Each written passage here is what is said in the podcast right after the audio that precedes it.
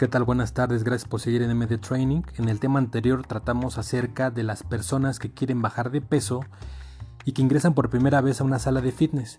Y les comentaba que probablemente el monitor o el entrenador personal en piso les sugiera realizar actividades cardiovasculares, ya sea de clases grupales, como puede ser una clase de bike, una clase de baile, una clase de step, o subirse a una máquina como puede ser una caminadora, una escalera, una MT o una elíptica pero que lo ideal sería realizar primero una rutina encaminada al desarrollo de la fuerza.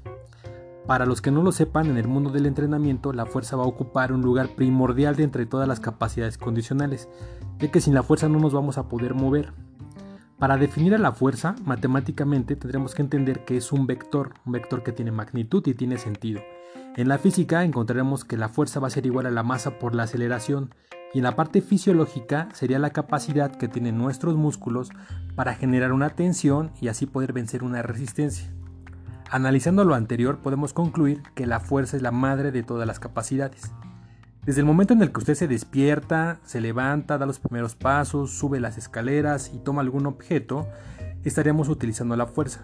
Si lo llevamos al gimnasio, cuando estamos, por ejemplo, en una clase de baile y necesitamos hacer un giro, estaríamos utilizando la fuerza.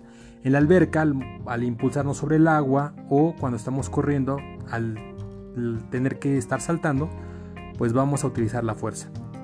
Pero en el caso de un principiante vamos a tener un efecto más allá del movimiento y que tiene que ver con el fortalecimiento de los ligamentos y de los tendones. Entendiendo lo anterior, vamos a analizar cómo deberíamos de programar una rutina para una persona que es principiante, pero antes me gustaría hablar de un concepto que se llama adaptación. La adaptación serán todos esos efectos que se van a producir en tu cuerpo debido a los estímulos provocados por el entrenamiento, ya sea a nivel anatómico, bioquímico, funcional o psicológico. Y vamos a encontrar dos tipos de adaptación. La primera es adaptación aguda y la otra es adaptación crónica. La adaptación aguda se refiere al conjunto de adaptaciones que se producen inmediatamente de realizado un ejercicio, como es el caso del incremento de la temperatura corporal, el incremento de la frecuencia cardíaca o el incremento, por ejemplo, en la acidez de tu cuerpo. Y la adaptación crónica se va a referir a las modificaciones que se van a producir por el proceso de entrenamiento, como puede ser el incremento máximo de oxígeno o también llamado VO2 max, el incremento de la masa muscular o el incremento de la fuerza. Entonces, el objetivo de una rutina para un principiante tendría que ser generar adaptaciones anatómicas por medio de la programación. Bueno, hasta aquí este podcast. En el próximo capítulo vamos a analizar los componentes de la carga que son necesarios para poder generar la, programación de un ejercicio. Espero que les haya funcionado, les haya servido esta información y pues nos vemos la próxima. Que tengan buena tarde. Muchas gracias.